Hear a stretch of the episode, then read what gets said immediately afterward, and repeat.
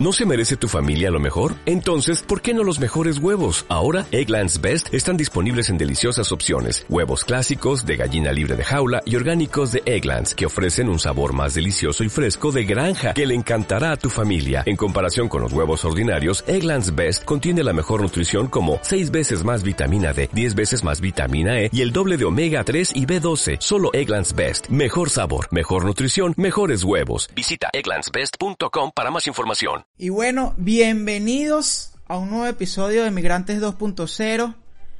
Gracias por estar aquí de nuevo consumiendo este contenido. Agradecido por todo el apoyo que tuve con el episodio número 6, el episodio con Marely. De verdad que, que he tenido muy buenos comentarios sobre ese episodio. Las, las estadísticas del episodio también se han movido muy bien. Se parece que le gustó a la gente. Eh, se ha suscrito más personas al canal de YouTube, eso es genial, no lo olviden por favor, o sea, si ustedes me quieren apoyar con algo, con lo que pueden apoyarme, es con suscribirse con el, en el canal de YouTube. Recuerden que este podcast está en Google Podcast, Apple Podcast, Spotify, Evox, en donde más sea, en YouTube. Y bueno, sale los sábados en audio al mediodía y los domingos en video en YouTube. Para este episodio hice una dinámica en Instagram que me pareció genial porque mucha gente participó, hice una encuesta, tenía dos opciones, quería tocar dos temas y hice una encuesta, muchos participaron, votaron y bueno, hoy el episodio número 7 vamos a hablar sobre lo que cómo elegir el colegio de los niños para los emigrantes que tienen niños, cómo elegir el mejor colegio, cómo elegir la mejor zona, cuál es la mejor zona para vivir es una cuestión que aquí tiene relación, o sea, muchas personas buscan primero el colegio para decidir dónde vivir. Pero bueno, yo tengo una manera de pensar medio, tú sabes, medio distinta de eso. Y bueno, eso quiero hablar hoy.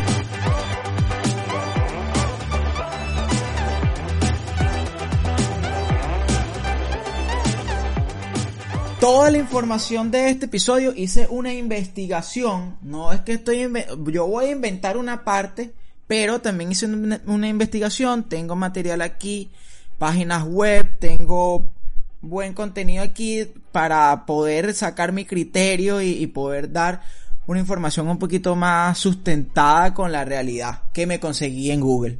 Yo no sé si será la verdad o será la mentira. Ustedes dirán. Entonces, bueno, vamos a hablar sobre lo que... Quiero explicar algo. Eh, vamos a explicar primero, vamos a empezar hablando sobre lo que es el sistema educativo en los Estados Unidos. en diferencia de Venezuela, si vemos Venezuela, existe lo que se llama el Ministerio de Educación. Y el Ministerio de Educación es como el que rige todo el pensum curricular, todo lo que tiene que ver con los colegios, en toda Venezuela.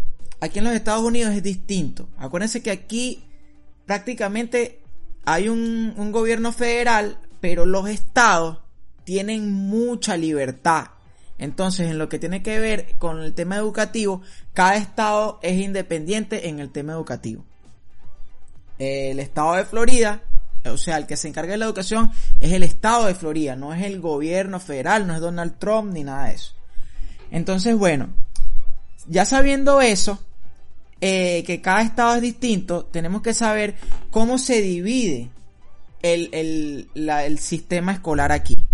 Como si vamos otra vez, vamos a hacer muchas comparaciones con Venezuela. Si vamos otra vez a Venezuela, recordamos nosotros, por lo menos yo estudié preescolar, primaria y la secundaria, que es el liceo, ¿verdad? Luego de ahí viene la universidad, pero hoy nos vamos a enfocar solo hasta, hasta el liceo. Aquí en los Estados Unidos es algo parecido pero distinto. Es raro. Existe el kindergarten. La edad escolar empieza a los 5 años. A los 5 años ya los niños tienen que empezar el kindergarten. Luego del kindergarten pasan a lo que es el elementary school. Luego del elementary school van al middle school. Y luego del middle school van al high school, que es como decir el liceo es una división un poco rara, o sea, el elementary es como primero, segundo y cuarto grado, algo así. Luego viene el middle school, que es como quinto, sexto, séptimo y octavo, una vez así. Y luego viene el high school, que es como ya la etapa final del liceo. Entonces, así se divide. Como sabemos, yendo atrás a Venezuela otra vez, existen los colegios privados y los colegios públicos. En aquellos tiempos, si tú disponías de dinero para pagar un colegio privado, tú ibas al colegio privado. Si no, ibas al colegio público. ¿Cuál colegio privado y cuál colegio público? Aquí es donde vamos. El colegio privado que a tu papá le saliera del forro. O sea, si tú vivías un ejemplo en Caracas, pero tu papá quería, porque es caprichoso, que tú estudiaras en Valencia, si él podía llevarte y traerte todos los días, tú lo podías hacer. Aquí no. También existe la educación privada y la educación pública. Pero con lo que se refiere a la educación pública, el colegio donde tú vas a estudiar es el que te toque según el código postal donde tú vivas. Por eso les decía que el tema de la vivienda y el colegio tiene mucha relación. Entonces, ¿qué pasa? Los colegios públicos se dividen en tres tipos de, de, colegios, vamos a decir. Existe el Neighborhood eh, Public School, que es como, o sea, el, el colegio público normal. Existen los Charter School, que el Charter School, eh, ya más adelante le voy a decir cómo se organiza, pero es como una combinación, o sea, el, el, del colegio público de, de, tu vecindario, el pensum de trabajo, el pensum educativo lo maneja el Estado, o sea, lo elige el Estado. El Estado pasa un pensum a ese gobierno y eso es lo que se enseña. En el charter, la diferencia es que es una combinación entre los padres y los maestros. No se rigen por el pensum del currículo del Estado. ¿Qué pasa? por distintos, vamos a decir, de distintas maneras, de, distintos proyectos que hacen las escuelas, lo que eh, entonces hacen una combinación entre los padres eligen qué quiero yo que aprendan mis hijos y los maestros que son los que tienen el contacto con los niños también ven ah bueno mira estos niños le hace falta que aprendan estas estas y estas cosas entonces de esa, en esa combinación crean el pensum que el niño va a estudiar. Una de las cosas del colegio charter es que es un colegio público, claro que sí, pero para entrar ahí, este, también hay como un tipo de aplicación, tú tienes que aplicar, este puede ser que te van a para aplicar ok te van a pedir tu tu todo tu como que tu estatus económico y depende si tú tienes un buen estatus económico ganas bien ganas al, ellos te pudieran pedir alguna colaboración o donación para el para el colegio. No es obligatoria tú pudieras decir mira yo no puedo porque tengo muchos gastos gano bien pero tengo muchos gastos y de repente puedes compensar esa donación con unas horas comunitarias, con trabajo social y todo eso. ¿Verdad? Entonces, estamos hablando de los colegios públicos. Vemos el colegio público, el común, el, de la comunidad que te toca, que el pensum lo maneja el Estado. Vemos el charter, donde el padre y los maestros se involucran en el, en el pensum. Y luego hay otro tipo de colegio que es el Magnet School el Magnet School es un colegio, pudiéramos decir, como un colegio especializado, tipo eso en Venezuela que veíamos que, que era más, más que todo en el liceo, que tú, vamos a poner un colegio bilingüe, tipo Venezuela, que, o sea, eran clases en español, pero te daban mucho inglés para que tú salieras bilingüe. O tipo esos colegios donde tú estudiabas y te daban electrónica y entonces salías como con algo en electrónica. Es el caso de estos colegios Magnet. Eh, puedes estudiar idiomas, puedes estudiar tecnología, puedes estudiar música, además de, del pensum escolar, o sea que vas a salir como con una especialización extra. Estos son los colegios privados. Y los colegios públicos, bueno, ya sabemos hay que pagar, hay que aplicar para, para, para entrar a ese colegio, los costos de la educación aquí en los Estados Unidos no son nada baratos. Y, y bueno, muchos, eh, muchas personas como nosotros que estamos recién llegados aquí, que estamos empezando, no lo podemos, en muchos casos no lo podemos pagar. Entonces, bueno, este, quiero explicar algo. Cada, eh, cada código postal tiene diferentes colegios.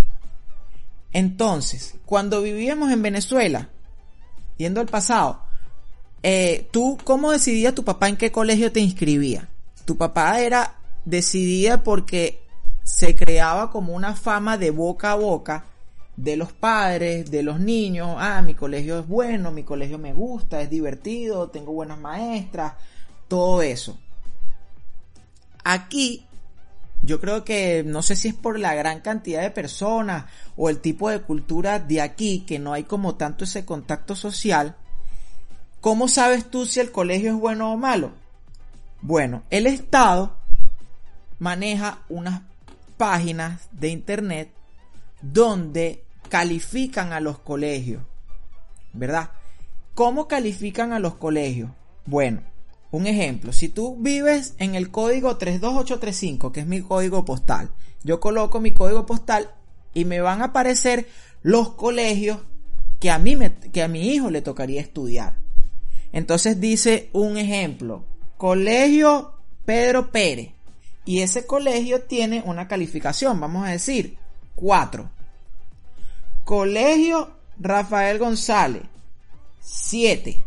Colegio tal, 1. Entonces se supone que el que tiene 7 es mejor que el que tiene 4 y que el que tiene 1 y el que tiene 4 es el que está en el medio y entonces se supone que el peorcito es el que tiene 1. En esa página también conseguimos mucha información adicional tipo las razas étnicas de los porcentajes de razas étnicas, por lo menos un ejemplo, bueno, en este colegio estudia tanto porcentaje de latinos, tantos porcentajes de blancos, tantos porcentajes de afroamericanos, tantos porcentajes de asiáticos, tantos porcentajes de árabe, de lo que sea. También en ese colegio vemos como el promedio de notas de los estudiantes en tales materias, por lo menos un ejemplo en matemáticas, el promedio de nota del colegio es de tanto, el promedio tal. Y, y, y ese tipo de ese es todas esas características, todas esas calificaciones son las que al final se engloban y da una calificación global para el colegio. ¿Cierto? Así es como se califican los colegios. Entonces, muchas familias ¿qué hacen?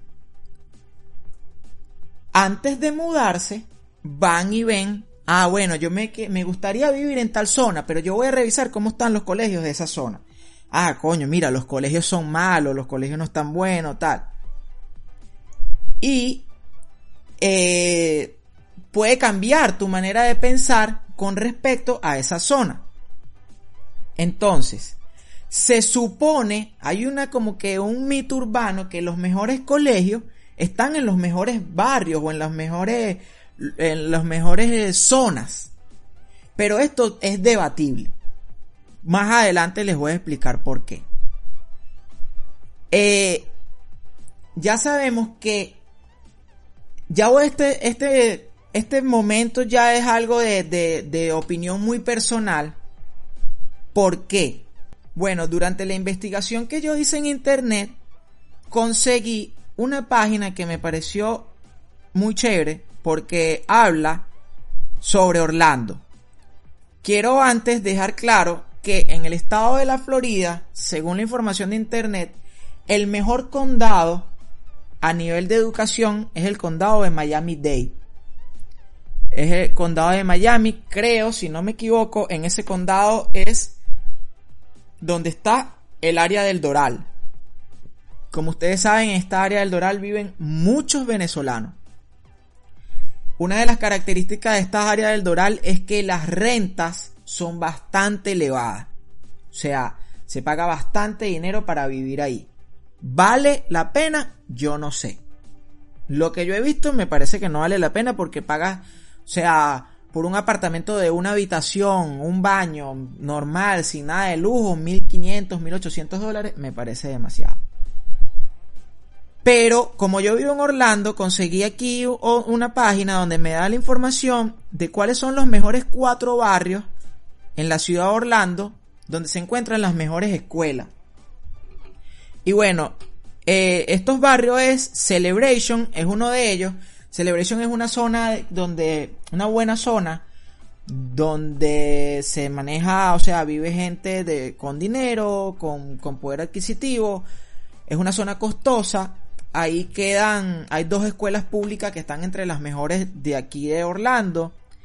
Hay un, también hay un colegio universitario, hay una universidad que también entonces, bueno, es bastante amplio el tema de educación en ese, en esa zona. Ese, ese, esa zona queda en el condado de, de Osceola.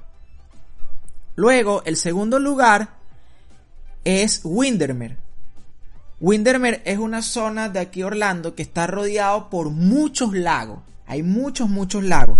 Esto hace que, como tienes acceso a tantos lagos, eso incrementa el valor de la zona. También en esa zona hay mucho dinero, mucha gente con dinero, hay mansiones espectaculares, ahí la gente vive prácticamente que en el agua. Entonces es un lugar de bastante dinero, pero en lo que tiene que ver en el tema de la educación, en este, en este, en esta zona hay 20 escuelas públicas de calidad, que es bastante para un lugar que es pequeño. Y hay una escuela K12. Les voy a explicar. Eh, cuando les hablaba sobre el, el elementary, el middle school y el high school, es algo que choca mucho en la cultura de nosotros. ¿Por qué? Porque cada, cada colegio de este es separado. El elementary es una instalación. El middle school es otra instalación. Y el high school es otra, es otra instalación. Entonces se supone que nuestros hijos van a estudiar en tres lugares distintos. Y generalmente nosotros venimos acostumbrados de Venezuela, que de repente en Venezuela eh, algunos estudiaron en un colegio que están desde primer grado hasta donde se hasta cuando se gradúan de, de bachillerato. Entonces esto hace que tengas un grupo de amigos, una sociedad que está siempre junta y llega junto hasta el final y amigos forever. Aquí no, aquí es por separado.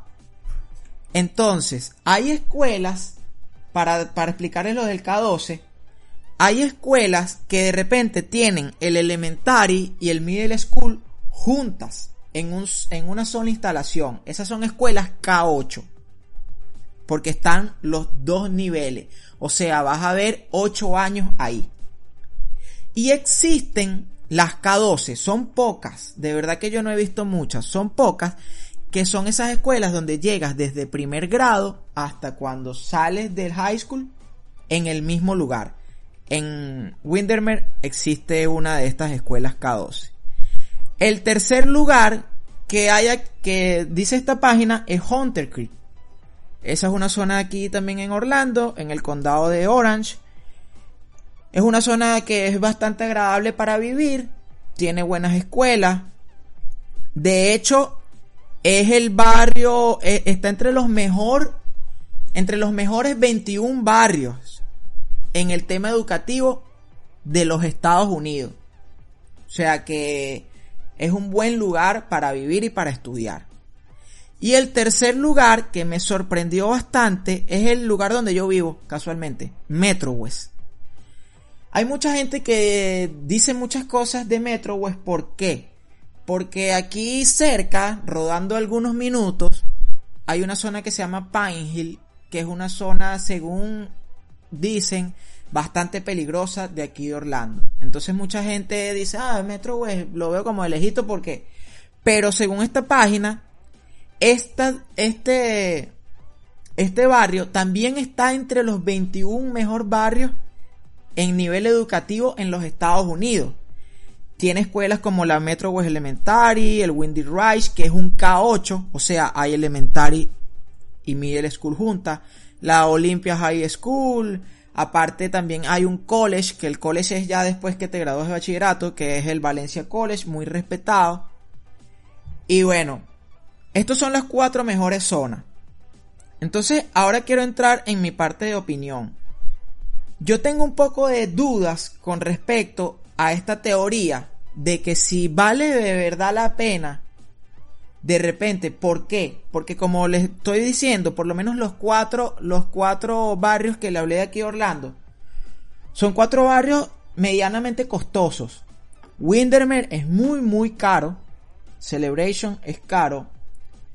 Hunter Creek es un poco más barato, pero también se hace un poco costoso. Y me parece que por mi experiencia desde que llegué aquí a los Estados Unidos he vivido en Metro West. Me parece que no es tan costoso, pero sí hay lugares donde vale bastante vivir. Entonces, yo me pregunto si vale la pena pagar bastante tanto dinero en renta para que tu hijo pueda estudiar en una escuela de esta que prácticamente nos estamos guiando por una calificación a ciega. Aquí en los Estados Unidos hay muchos miedos. O sea, porque uno escucha muchas cosas, siempre escuchas cosas por aquí, cosas por allá, cosas por allá. Entonces, bueno, sabemos que existe aquí el tema del bullying, que es bastante fuerte. Sabemos como, bueno, lo hemos visto en la noticia, los temas de los niños que van a las escuelas y matan gente, o que se, no sé, cualquier loco que se mete en una escuela y mata gente, cosas que pasan. Creo que en este 2020, bueno, como no ha habido casi clases presenciales, no ha pasado pero sí son cosas que pasan. Eh, ahí, o sea, de repente muchas personas se guían mucho por el tema de razas. No quieren que el niño estudie donde hay muchos afroamericanos o donde hay muchos latinos quieren que estén más en un colegio de blancos porque de repente hay más inglés, porque en todos hay inglés, claro, porque es la lengua principal, pero de repente en un colegio de blancos se pudiera pensar, escuchado que aprende más rápido inglés, se maneja mejor, se relaciona con otras personas, bueno, es cuestión de cada quien. Pero entonces, yo, mi criterio lo formo en base a esto. Me parece muy raro que toda la información que conseguí aparte de las páginas del Estado, en donde te dan las mejores explicaciones de cómo elegir el colegio y te recomiendan cuáles son las mejores zonas, son páginas de inmobiliarias. Esto me da un poco como de, o sea, no, no me, no me da mucha confianza. Porque claro, para una inmobiliaria es mejor decirte, no, mira, los mejores colegios están aquí, donde yo tengo las casas más caras, donde la renta es más cara, donde ellos van a ganar más. Entonces para ellos es negocio. Y Segundo, yo recuerdo hace como un año atrás, hay un programa de radio que yo escuchaba, es una radio muy respetada, es un programa latino muy respetado, son cuatro locutores que tienen una trayectoria bastante amplia aquí en los Estados Unidos y tienen un nombre. Y recuerdo que, recuerdo que el, como vamos a decir, el líder de ese programa, que es una persona muy respetada aquí en ese tema de radio, él decía que él no creía mucho en esas calificaciones. ¿Por qué?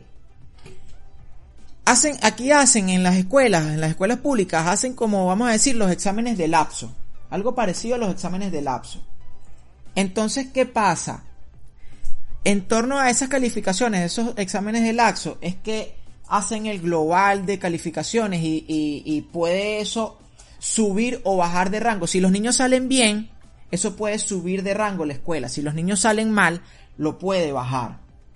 Entonces él alegaba que él lo ha visto en su experiencia, que a veces los maestros son bastante permisivos, colocan notas más de lo que deben, ponen mayor puntuación, no, no reportan muchos casos porque vamos a poner, cuando tú haces un reporte negativo, vamos a poner un reporte de bullying, o en la escuela, en la escuela hubo un problema de violencia, o cualquiera de esas cosas, eso al final también influye en esa categoría. Entonces, si tú reportas que hay mucha violencia en tu escuela, eso va a bajar. Así tú, así tus estudiantes saquen buenas notas, eso va a bajar tu categoría. Igual que el tema del bullying, el tema de los abusos, todo eso. Entonces él decía que muchos maestros no reportan los abusos, no reportan la violencia y ponen mejores calificaciones de las que los estudiantes mm, eh, merecen para que esa escuela mantenga un nivel alto. Esto yo no lo veo descabellado, puede pasar, puede pasar. Y mi tercer o sea, mi tercer, eh, eh, eh, o sea, lo que termina de, de, cerrar mi manera de pensar en torno a esto es que, señores, yo vengo de, de Venezuela. Mi, mi, mi educación primaria la hice en Caracas, luego hice parte de mi secundaria en Caracas, luego me fui a Valencia. Estudié mi primaria en eh, toda mi primaria en colegios privados. Pasé por varios colegios porque tenía problemas de conducta, entonces no me aceptaban. Pasaba un año y el siguiente año no me querían aceptar. Repetí séptimo grado en un colegio privado y el castigo de mi mamá fue, ok, tú repetiste, ahora te vas a un colegio público, un colegio vi que bien desagradable, donde vi bastantes cosas, donde estudiantes iban con pistolas, donde se veían drogas, pero yo nunca toqué nada de eso. Luego me fui a Valencia y estudié todo mi, hasta mi quinto año en un colegio privado, eh, público, donde también se veían bastantes cosas, pero al final yo nunca, o sea, nunca eso me afectó. Es lo que por lo menos en el episodio 6 estábamos hablando con Mareli. O sea, la educación no se, no depende solo del colegio. Tú puedes ir al mejor colegio con la mejor calificación aquí en los Estados Unidos, en la mejor zona, todo lo que tú quieras, público, privado, como tú lo quieras. Pero si tú no complementas esa educación en la casa, que me parece que es la más importante, la educación de la casa, si tú no inculcas valores, si tú no, no enseñas a tu hijo, si tú no le creas un criterio a tu hijo, cuando tu hijo salga a la calle, va a ser un desastre, no importa la escuela donde estudie. Entonces, yo quiero, si aquí hay personas, si este video lo están viendo personas que viven aquí en los Estados Unidos y pues, tienen hijos en, en, edad escolar, coméntenme su historia, cuéntenme su historia y de repente yo puedo hacer un, una segunda parte de este video debatiendo y, y, informándome porque yo tampoco no, no sé mucho porque mi hija no estudia, pero yo quiero informarme más para saber cuando llegue mi momento de la edad escolar de mi hija, saber qué hacer vale la pena, o sea, de repente tanto sacrificio de gastar tanto dinero en esta situación de migrantes, sacrificarse tanto por esa, por, por, por estar en esos colegios que según son mejores. Esa pregunta se las voy a dejar aquí. Yo quiero que me la respondan en los comentarios en Instagram. Acuérdense, arroba underscore Michael Joseph. En los comentarios de YouTube. Pueden comentar en las aplicaciones de podcast. En, en Apple Podcast. Pueden comentar ahí cuál es su experiencia. Si, si es verdad que esto es así. O no hace falta. Si es mentira. Si es un fake. Díganme ustedes. Y bueno, nos vemos el próximo domingo. Nos escuchamos el próximo sábado Acuérdense, me pueden ayudar suscribiéndose a los canales y también pueden ustedes, si ven en YouTube, hay un botón de compartir o de share, pueden compartir ese, este video en Facebook, en WhatsApp, en, en, Twitter, donde ustedes quieran. Así llegamos a más gente y quizás en tu lista de contactos de Facebook hay una persona que de repente le interesa este contenido pero no le ha llegado. Entonces ahí me ayuda. Y si no has visto los primeros seis episodios, bueno, ya tú sabes que puedes ir a verlo. Nos vemos en el próximo. Bye bye.